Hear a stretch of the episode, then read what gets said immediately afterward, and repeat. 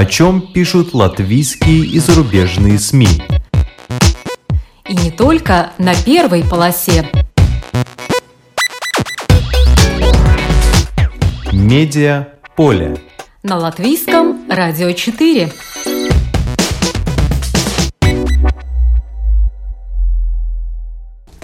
Здравствуйте, вас приветствует Марина Ковалева в эфире программа «Медиа поле».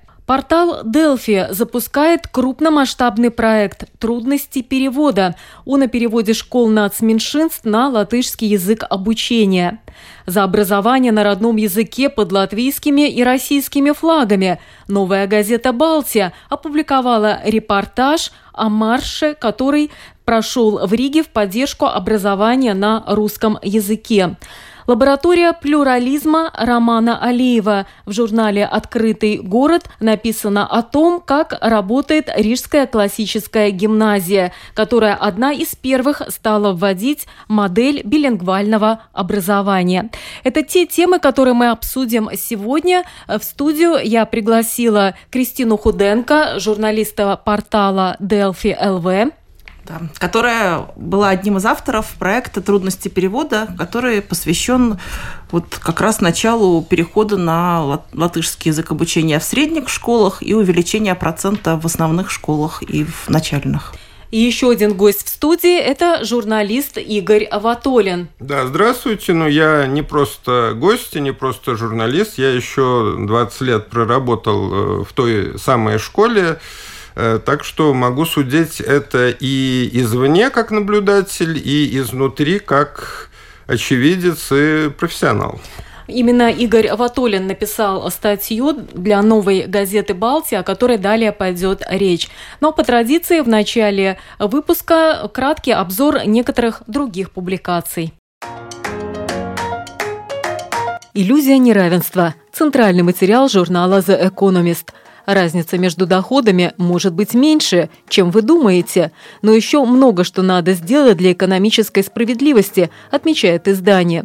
Культивируемая идея о том, что неравенство нарастает в богатом мире, на руку популистам и левым, которые предлагают все более радикальные пути распределения богатства – Издание утверждает, что в Великобритании, например, доходы 1% населения, самой богатой ее части, после уплаты всех налогов не выше, чем в середине 90-х годов, а в США, чем в 60-х. А вот доходы среднего класса растут. В США, например, в 60-х годах счета благодаря пенсионным фондам имело всего 4% американцев, а в 2015-м – 50%. The Economist приводит еще один интересный факт. В Швеции на каждые 250 тысяч жителей приходится по одному миллиардеру. Это один из самых высоких показателей в мире. Причем миллиардеры весьма популярны среди местного населения. Это объясняют тем, что они делают деньги, не эксплуатируя шведов, а создавая мировые бренды, такие как H&M, Spotify, IKEA, Tetra Pak. В журнале «Лыкум Сунтайснейба» опубликован эксклюзивный материал о том, что пережил латвийский моряк в иранском плену. 41-летний Дзинтер Станис летом стал заложником кризиса межгосударственных отношений. Тогда британцы в Гибралтаре задержали иранский танкер «Грейс-1», а иранцы – шведский танкер «Стена Имперо», ходящий под британским флагом. Дзинтерс Станис в море ходит вот уже 20 лет. Он прошел путь от моряка до старшего помощника капитана. К команде шведского судна Дзинтерс присоединился всего за три дня до инцидента. Плену он провел полтора месяца, после чего его и еще шестерых из 23 членов экипажа первыми отпустили домой по гуманитарным соображениям. Нападение произошло с воздуха. Восемь вооруженных автоматами мужчин спустились на палубу с вертолета – Захватить судно они смогли за 10 минут. Наручники на членов экипажа никто не надевал, физического насилия не применяли, рассказал Станис эти и другие детали захвата. Лютеранский священник Удис Бруклене, капеллан латвийских вооруженных сил, вернулся из Ирландии, где он три года духовно окормлял уехавших латвийцев. Теперь он вновь ведет богослужение в Усмской церкви, а также помогает семьям, переживающим кризис, сохранить семью. В интервью журналу «Ева» Удис Бруклина рассказал, что он с единомышленниками купил полуостров у озера Усмос, где с коллегами-психотерапевтами и капелланами армии хочет создать место по оказанию помощи семьям. По наблюдению Удиса, он после жизни в Ирландии стал лучше понимать людей, близкие которых находятся подолгу вдалеке от дома, будь то учения в лесу или зарубежные миссии. У каждого из супругов формируется своя жизнь – а жене с детьми приходится привыкать жить без мужа. А когда все вновь встречаются после разлуки, надо уметь выйти на общую орбиту и опять сплотиться, а это бывает сделать нелегко. Учась в докторантуре, Удис Бруклина решил разработать программу помощи людям, оказавшимся в такой ситуации. А с подобным сталкиваются представители самых разных профессий, в том числе дальнобойщики и моряки – Удис советует мужьям как минимум 20 минут в день посвящать своей жене и в это время не говорить о работе, детях, домашних делах или политике. Будучи священником, он также считает важным ежедневно находить хотя бы по 20 минут для полноценного разговора с Богом. Этой зимой выходит второй сезон сериала Паула Соррентино о закулисной жизни Ватикана «Новый папа», Помимо Джона Малковича, который играет экстренно избранного понтифика, среди актеров еще одно прибавление – актриса и фотомодель Юлия Снегирь. Российский ВОК расспросил Юлию Снегирь о съемках у Сарентина и рисках актерской профессии. Снегирь рассказала, что она играет женщину, бывшую модель, чей ребенок с рождения, 11 лет, находится в коме. Раньше она была жизнерадостной и активной, а потом стала опустошенной, потеряла смысл жизни – Однажды она встречает Лени Белардо, героя Джуда Ло, и начинается не просто драматическая, а философская история. По наблюдению актрисы Сарентино вообще интересно все новое. И вот этот поиск, открытость, помимо таланта, и являются залогом его успеха.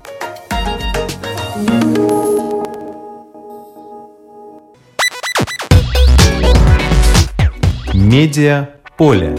На латвийском радио 4.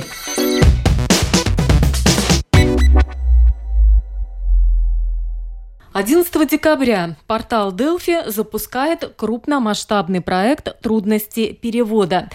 Над ним работали с весны журналисты портала Delphi. Это ведущие журналисты этой платформы. Это Кристина Худенко, которая находится у нас в студии, а также Диана Чучкова и Ольга Петрова, которые выполнили большую часть в этом проекте. Насколько я понимаю, будет 12 публикаций. Ну, вначале планировалось, что будет 5 публикаций, но потом это все разрослось до 12, потому что поначалу надо сказать, что когда мы обращались к директорам и учителям, учителям никто вообще не хотел особенно говорить. В итоге учителя все-таки так и не хотели говорить, а мы, в общем-то, в этот раз принципиально хотели, чтобы говорили от своего лица, а не анонимно, чтобы это было действительно, что человек за свои слова отвечает, а не какую-то боль просто изливает. Но в итоге договорились преимущественно с директорами, которые и так никогда не скрывали своих позиций, они выступали в Конституционном суде, за что, надо сказать, они отчасти поплатились, потому что сразу после этих выступлений к ним проверки стали приходить чаще, чем гости. И, в общем, они очень подробно разложили по полочкам, вот как и что у них происходит. Кто это конкретно? Так, сейчас перечислю всех. Так, это директор 80-й школы Анна Владова, директор 34-й Наталья Рогалева, директор 40-й Елена Ведищева, директор 74-й Ирина Фролова, директор Залитутской гимназии Светлана Семенко и Галина Гусакова, директор 54-й школы. А также, неожиданно для нас, самыми большими проблемами мы столкнулись договориться с директорами латышских школ, рассказать, как же у них э, начинают учиться дети, которые приходят из русских школ. Из всех, кому заслали э, предложение, а это были, в общем-то, все директора гимназии и нескольких школ, откликнулись только директор третьей гимназии Прекулес и директор э, Саркандауговской школы Ергенсенс. Вот как раз э, Игорь, который имеет опыт работы в школе, как вы думаете, почему так неактивно э, идут на контакт с журналистами представители некоторых школ? Ну, потому что директора, они, в общем-то, муниципальные чиновники, которые находятся еще и в зоне влияния Министерства образования. То есть у них как бы такое двойное подчинение. Формально это муниципалитет, с другой стороны за содержание и многие аспекты школьной жизни отвечает министерство. Поэтому, ну, как бы шаг влево, шаг вправо, это чревато какими-то последствиями. И поскольку каких-то внятных организаций, которые бы отстаивали классовые, цеховые интересы управленцев образования, учителей в образовании, родителей – их как-то вот так все не может сложиться, кристаллизоваться, поэтому, ну, директор предоставлен сам себе, ну, естественно, многого опасается, поэтому это просто замечательные, можно сказать, выдающиеся люди, которые свободно размышляют на тему политики, своей профессиональной работы, честь им и хвала.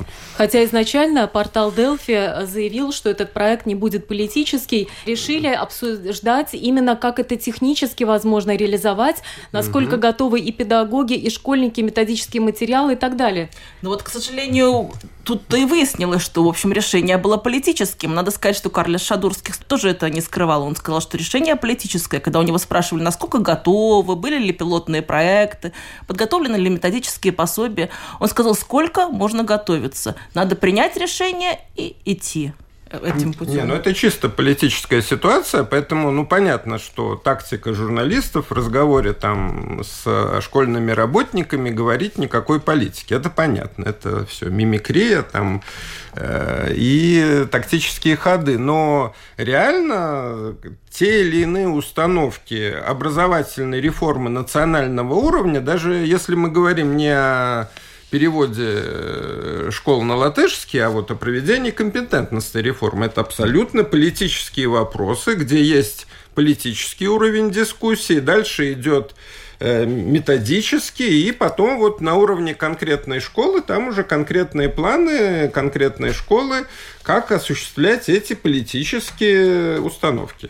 Э, Кристина, вот на какие конкретные вопросы вот ваша команда в составе Дианы Чучковой, Ольги Петровой и при твоем участии э, вы посчитали нужным ответить?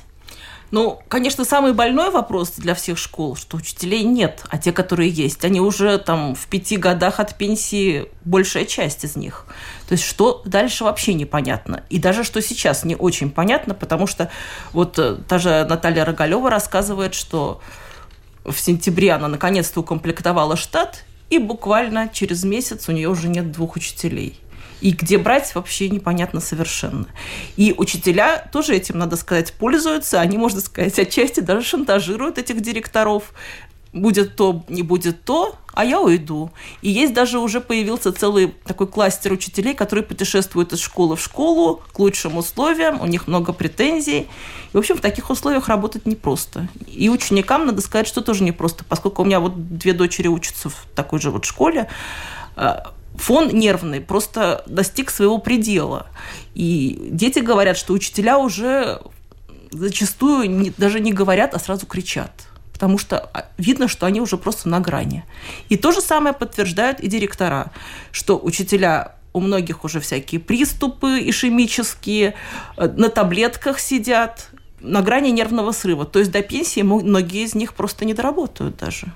Но когда э, только зашла речь о том, что уже с сентября 2019 года этот проект начнут реализовывать, всех успокаивал э, бывший мэр Риги Нил Ушаков, который обещал, что в школах будут э, оплачиваться самоуправлением столичным э, факультативные занятия для тех, кто хочет углубленно изучать русский язык. Что происходит сейчас, мы знаем. Но бывший мэр на то он и бывший, что он сказал и уехал. Во-первых, эта программа уже так э, немножко покрыта туманом. Э, да Нынешний не, ну как, там... Под туманом ни, ни, никаких нет, денег нет, не, не было нет, тут такой, Нет, тут такой момент, тумана. что мы разговаривали с Иваром Баламовскисом, да. который возглавляет Департамент образования Рижской думы. Он сказал, что многие школы уже подали заявки на такую программу «Пумпурс». И он считает, что эта программа, в принципе, отчасти дублирует это, и поэтому не имеет смысла расходовать деньги Рижской Рижской думы на это. Также я вот разговаривала со Светланой Семенко, она сказала, что физически выполнить то, что обещал мэр Нилушаков, тоже довольно трудно, потому что учителя заняты до полного своего предела, ученики заняты до полного своего предела, некому их вести и некому ходить на эти курсы, не говоря уж о том, что денег тоже нет. Но в рамках этого проекта «Трудности перевода» будет несколько публикаций как раз о том, как Министерство образования и науки, а также Департамент Рижской думы по вопросам образования э, намерены помогать школам в процессе перехода на латышский язык обучения. Но ну вот про помощь тоже отдельная история. И тоже про нее очень хорошо рассказывает директор 34-й школы Наталья Рогалева, что Конечно, предоставляют сейчас огромное количество курсов, хотя на них тоже есть очереди. Но Учитель приходит на эти курсы, говорит, мне нужен курс там на такой-то уровень языка. Ему говорят, как? А у вас нету С1, а значит, вы не можете быть учителем. Зачем вам идти на курсы, если вы не учитель?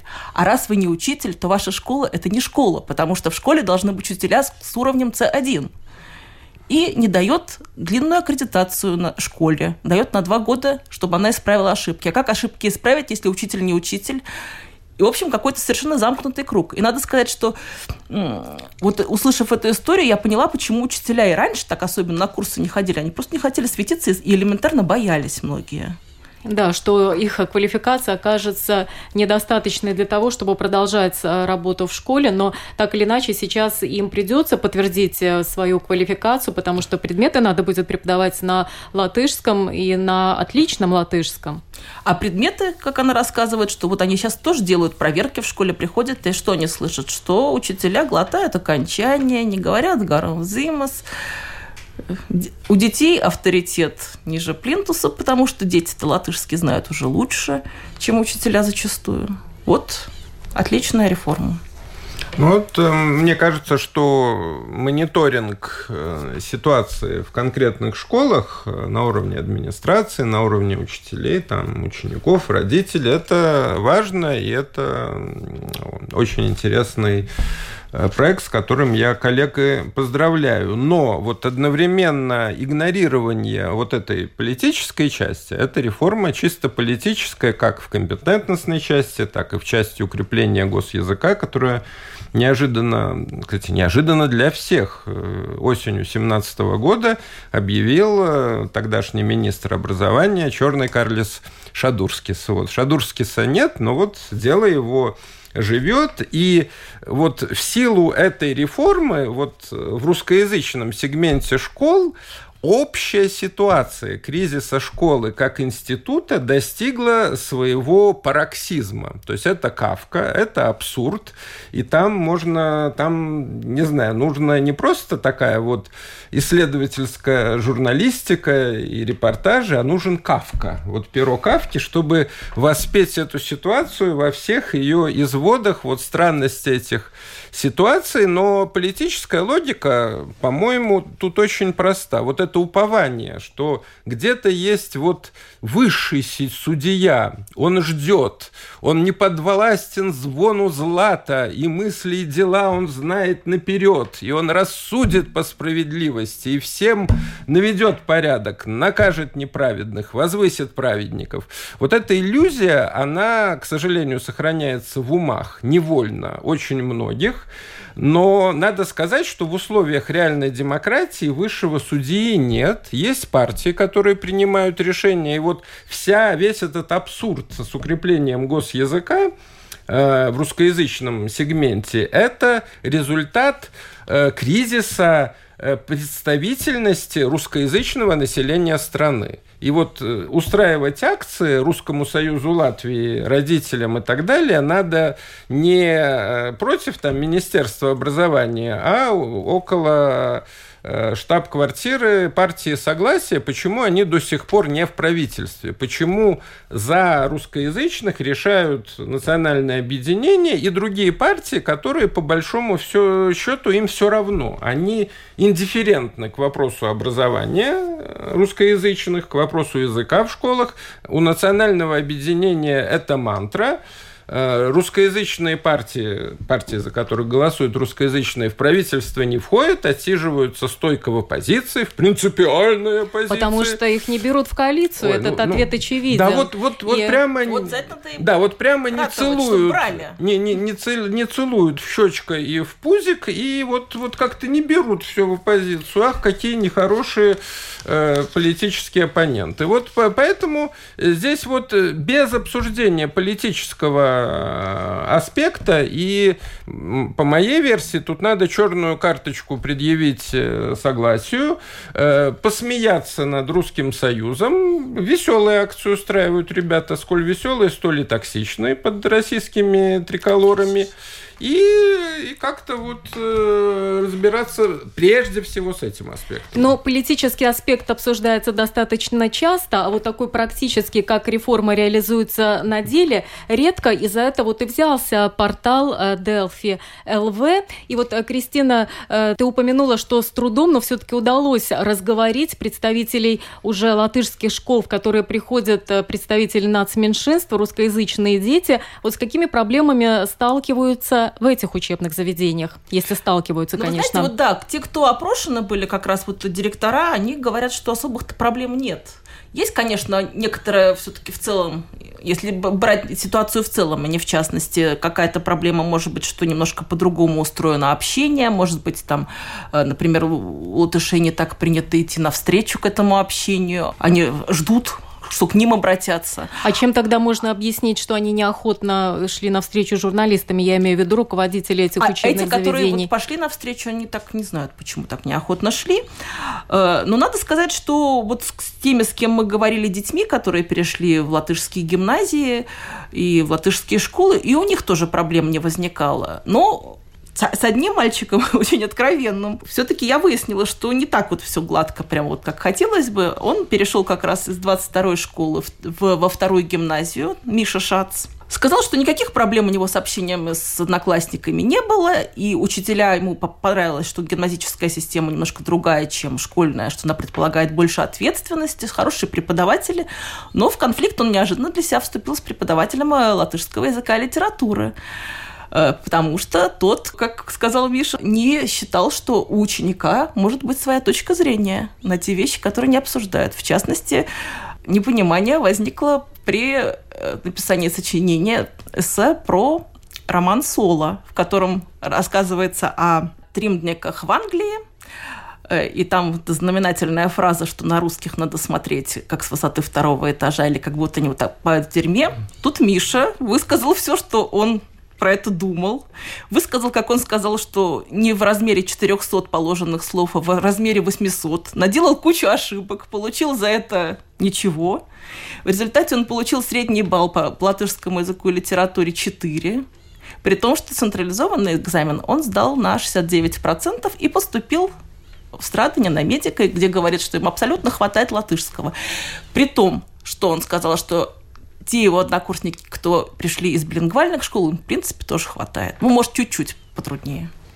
Ну да, это интересная история, что мальчик не согласился с мнением одного из героев романа Гуннера Яновскиса. И не ну, побоялся да. высказать об и этом свое мнение. Ну и молодец. Ну вот. это единичный, хотя, конечно, хотя, случай. Хотя вот эта вся э, полемика вокруг э, мнения героя, вот я подчеркиваю, героя художественного произведения и шельмование там и учителей литературы, и школы, это все, конечно, тоже весело и задорно. Но я хочу сказать, что что и так называемые русские, и так называемые латышские школы, они в одном известном смысле находятся в одинаковом положении, вот именно в плане вот этой ситуации глобального кризиса школы как жанра. Вот когда система, придуманная Яном Амосом Каменским, классно-урочная, преподаются предметы, э, за которыми стоят предметы науки, учить всех всему, э, вот эта система, она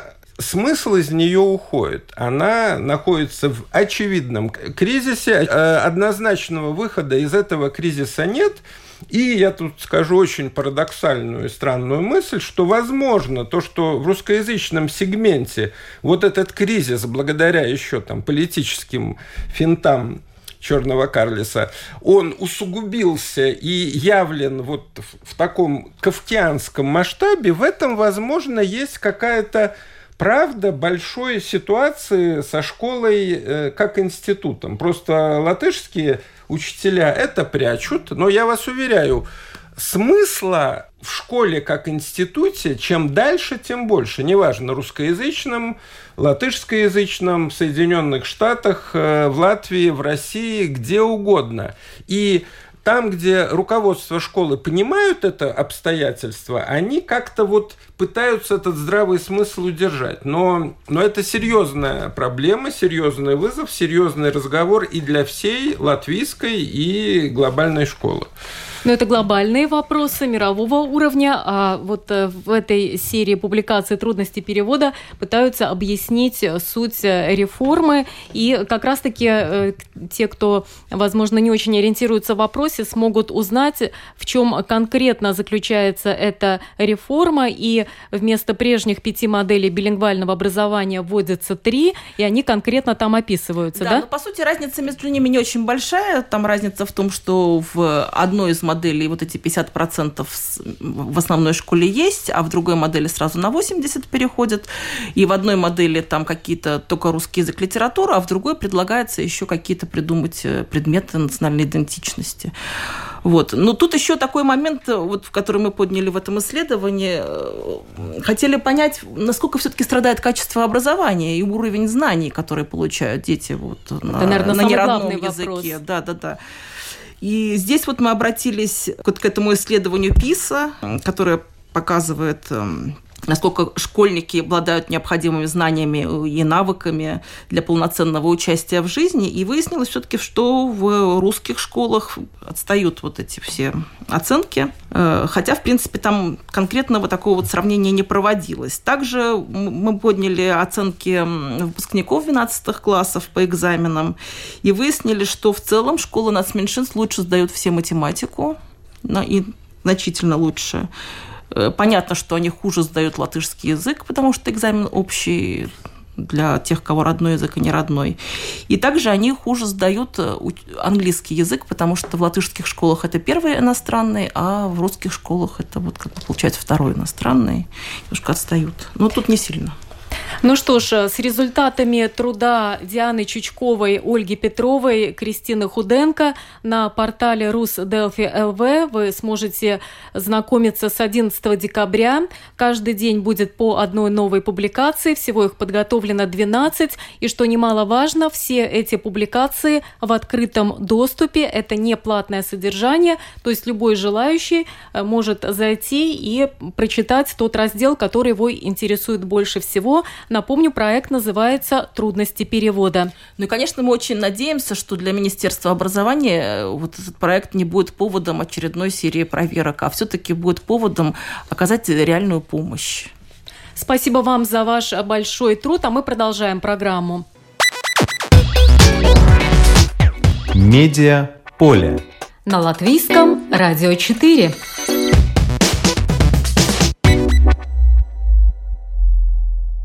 За образование на родном языке под латвийскими и российскими флагами. Так называется публикация в газете «Новая газета Балтия». Ее автор Игорь Ватолин сейчас находится в этой студии. Он сделал репортаж с марша в защиту обучения на русском языке, который состоялся в Риге 5 декабря. Чем это мероприятие отличалось от подобных?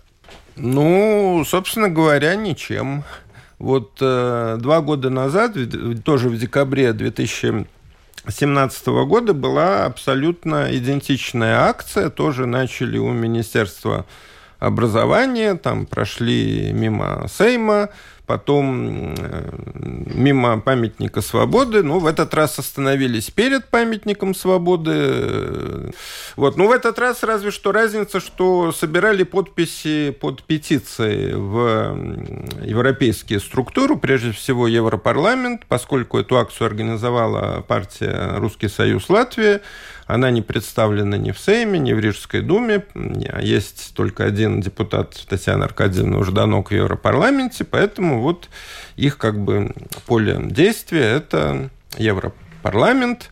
Но э, я в, в этом репортаже попытался максимально объективно передать вот то, что там происходило, мнение участников э, этой акции. Ну, кстати говоря, участники, мне кажется, они, это вот я уже сейчас делюсь субъективными впечатлениями, они поумнее организаторов. Потому что если организаторы проводят акцию, где там, я заметил, три латвийских флага, что нормально, поскольку вроде бы как адресат акции – это структуры, принимающие решения, то есть правительство, депутаты Сейма.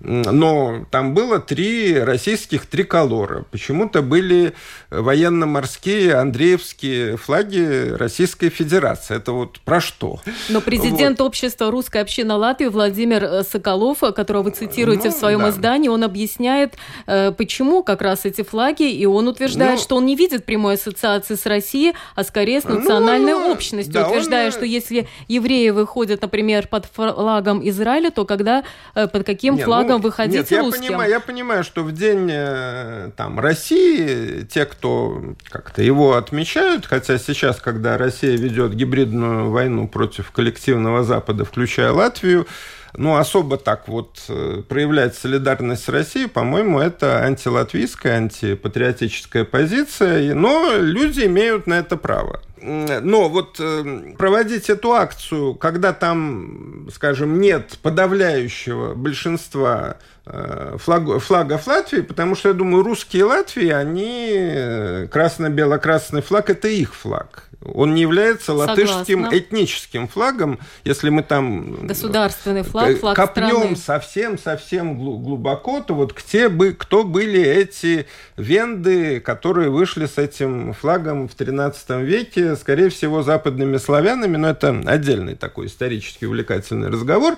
То есть это вполне флаг всех граждан страны, которые хотят о чем-то поговорить со своим правительством. Но, э, к сожалению, э, вот эта вот позиция Русского Союза Латвии, который однозначно воспринимается латвийским правящим большинством как партия абсолютно токсичная, после того, как Татьяна Аркадьевна Жданок приняла участие как наблюдатель в крымском референдуме э, в 2014 году, а партия в целом целиком поддержала позицию России по этому вопросу и вообще всячески поддерживает Россию, президента Путина по всем вопросам. Вот поддержка этой партии какой-либо инициативы, она является абсолютно токсичной, абсолютно провальной. И поэтому э, вот те люди, которые искренне со своей болью пришли, чтобы что-то продемонстрировать, они выбрали Э, ну, мне кажется, неправильный формат. С другой стороны, а где правильный формат? Потому что другая партия, ну и самая крупная, представляющая интересы русскоязычных, согласие,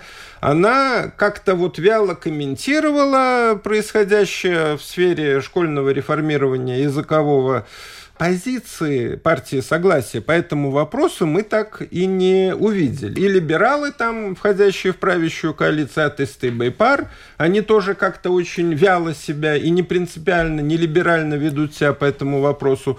Поэтому, к сожалению, здесь у нас какой-то тупик, но вот при таких защитниках, как РСЛ, не нужно никаких э, нападающих, они однозначно работают на черного Карлиса Шадурскиса. Это такая борьба на найских мальчиков. Но мне кажется, главное, на что надо обратить внимание, это ту цитату, которую вы использовали. Это Владимира Соколова, президент общества «Русская община Латвии», э, который э, в своих словах донес, почему же люди вышли на улицу. Потому что, по их мнению, э, переводится на государственный латышский язык преподавания, фактически происходит уничтожение русского образования, возникшего задолго до провозглашения Латвийской республики и существовавшего в независимой Латвии даже после авторитарного переворота Карлиса Улманиса. То есть вот да. это главное, что даже э, в те времена существовали э, школы, на которых преподавали Не, ну да, и на немецком, но... и на еврейском, и на русском языке, а сейчас ну, понимаете, постепенно вот, это вытесняется. Да, вот, ну, мне вот, кажется, это главное, да, почему люди вышли на улицу. С одной стороны, да, я понимаю мнение моего старинного знакомого Владимира Борисовича Соколова, но вот, вот смотрите, во многих так называемых латышских школах преподавание целого ряда предметов в средней школе ведется на английском языке. Ну, как бы вопреки закону, ну, там есть всякие там евроклассы и, и так далее. То есть я хочу сказать, что какой-то вот гомогенной только русской или только латышской школе в Латвии и вообще в современном мире, по-моему, быть не может. Кстати говоря, по итогам 2017-2018 учебного года все предметы во всех школах страны сдаются на государственном языке.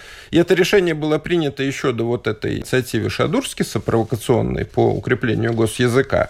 Но вот против этого перевода сдачи экзаменов итоговый на госязык никто не протестовал толком, даже Русский Союз Латвии то ли проспали, то ли, так сказать, согласились. И э, на этом русская школа как таковая прекратила свое существование. Возникла единая латвийская школа, а вот какой ей быть, вот об этом надо обсуждать, а не сражаться там за не знаю, образование времен императрицы Екатерины II, при которой в Риге, да, возникло первое э, Екатерининское училище на русском языке. Ответ, э, какой может быть школа, может быть в одном из комментариев Юлии Александровой, журналистки, которая на своей странице в Фейсбуке прокомментировала новость о том, что 5 декабря члены Комитета по вопросам образования и культуры да Даугавпилской думы одобрили смену названия русского лицея. То есть он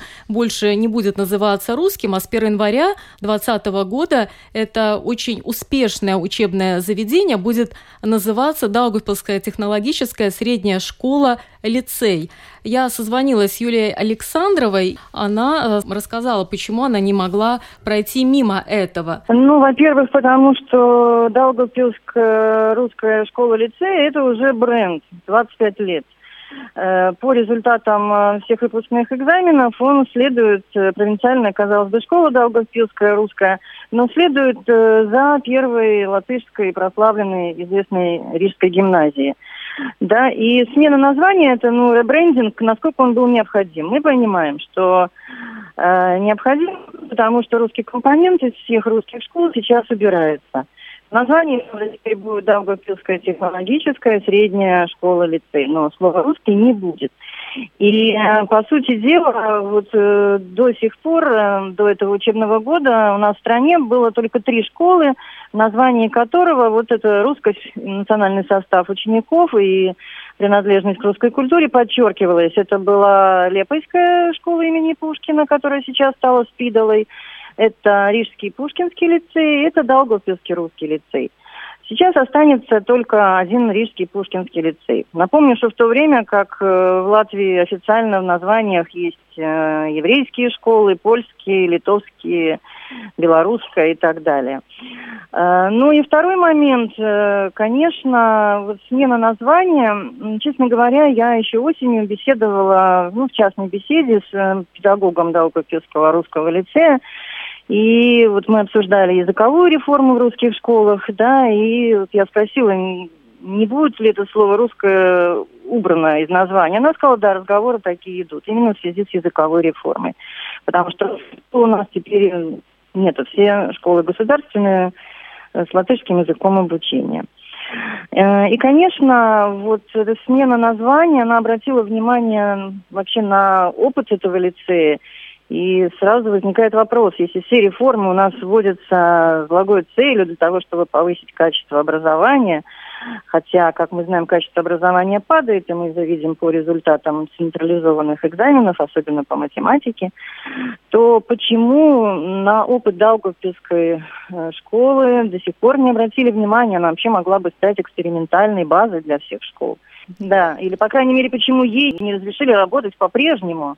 Не переводя на латышский язык полностью, если результаты были такие прекрасные. Как вы думаете, почему такой успех и какой опыт могли бы перенять другие школы? Э, ну, вот я тоже спросила у своей собеседницы об этом. Э, ну и писала в газете э, «Вести сегодня» в свое время несколько раз об этом лицее. Ну, во-первых, у них предметник не работает, как во всех школах, там с 5 по 12 класс да, то есть 6 уроков в день, допустим, и 5, и 7, и 9, и 12. А там они сосредоточены на, допустим, седьмых, восьмых классах. И из года в год одна и та же программа. Казалось бы, может быть, и скучно даже учителю, но они говорят, что нет, учитель совершенствует свою программу, углубляет ее, меняет формы, методы. Во-вторых, э, у предметников нет классного руководства. Такого, по-моему, нет ни в одной латвийской школе. То есть они сосредоточены на своем предмете, на своих науках.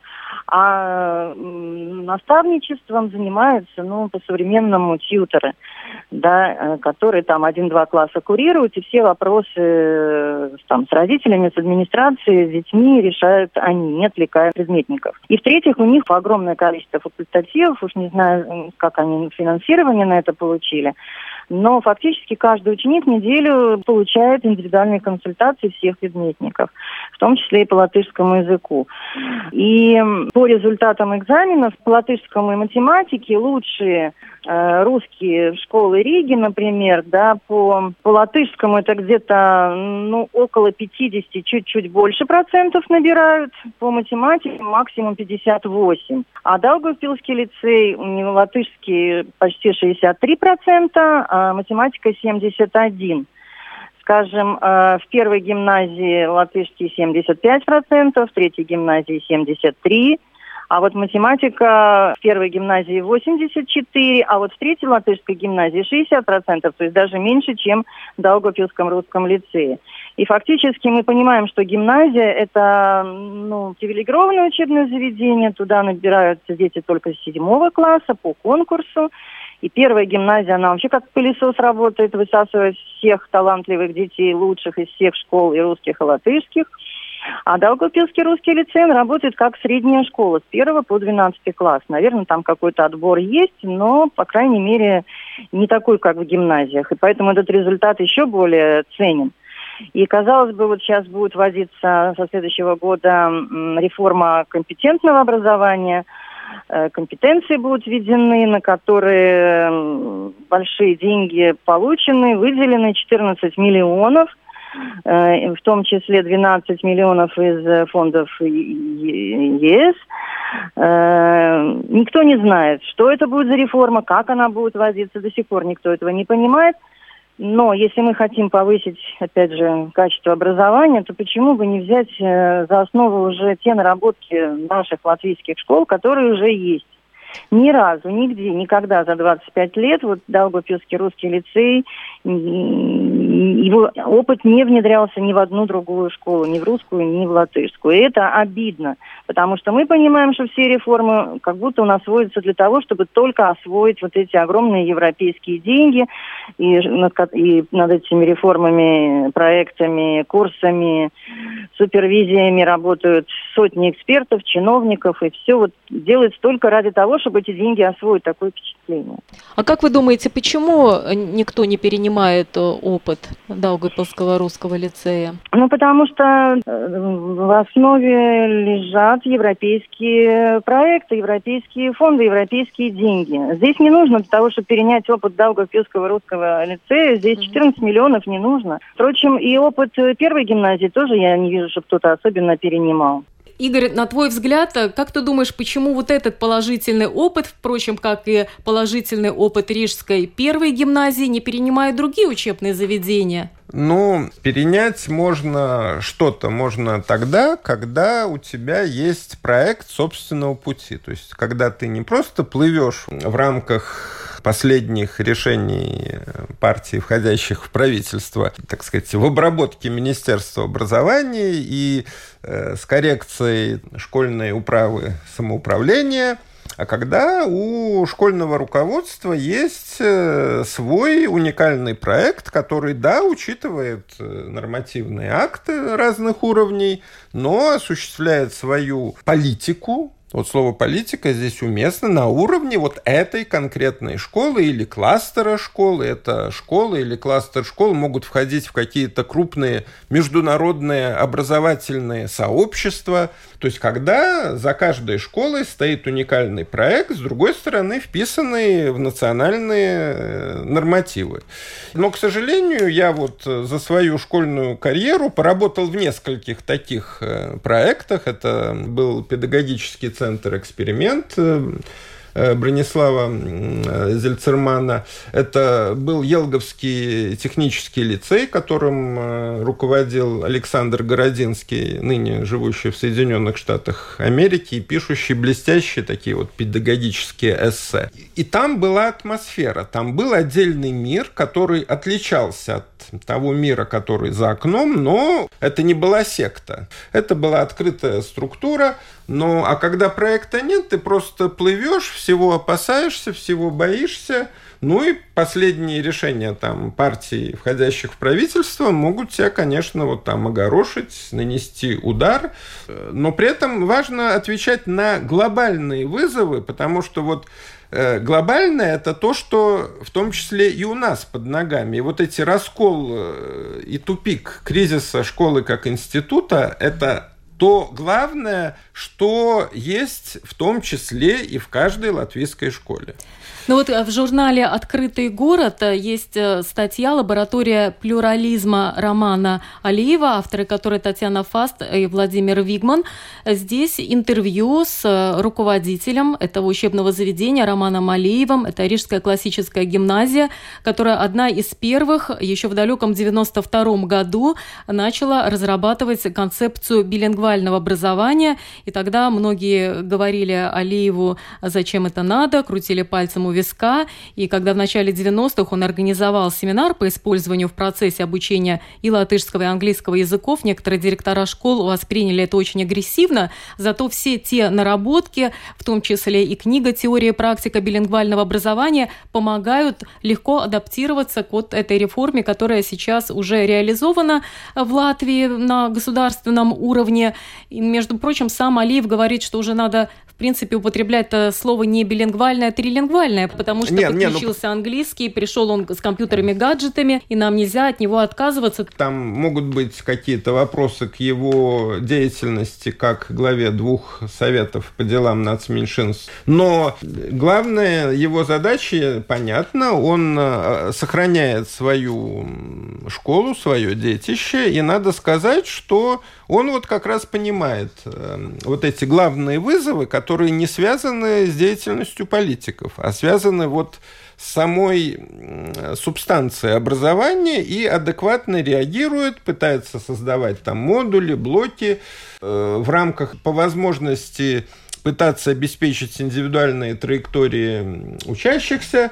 И, в общем-то, он э, действительно смотрит вперед, и поэтому, собственно говоря, Э, вот это понимание, какая бездна сейчас перед нами, перед любой школой вдруг э, разверзлась, в этом смысле проделки политиков, ну, они, конечно, усугубляют абсурд происходящего, но не заменяют вот этот главный ужас, крах и кризис школы как института. Но, может быть, это очень громко сказано. Нет, это не громко э... сказано, это происходит медленно. Вот эти геологические плиты, они расходятся постепенно. Но вот появление глобального интернета, изменение совершенно способов доступности любого знания, изменение рынка труда, все это школой совершенно не переварено, неосознанно. И вот то, что в школе любой, в любой точке земного шара, чем дальше, тем меньше смысла, те, которые работают по классной урочной системе и не задумываются о происходящем, это непреложный факт. Но будем надеяться, что даже в условиях классных уроков будут все-таки задумываться о происходящем и адаптировать просто эти уроки под изменения тех, которые происходят в мире. А пока спасибо за внимание. Сегодня в нашей программе применили участие Кристина Худенко, которая представила проект портала Delphi «Трудности перевода», Игорь Аватолин, Спасибо за участие. Да, спасибо. И как-нибудь переживем и это тоже. Программу провела Марина Ковалева. Спасибо за внимание. Медиа поле. На латвийском радио 4.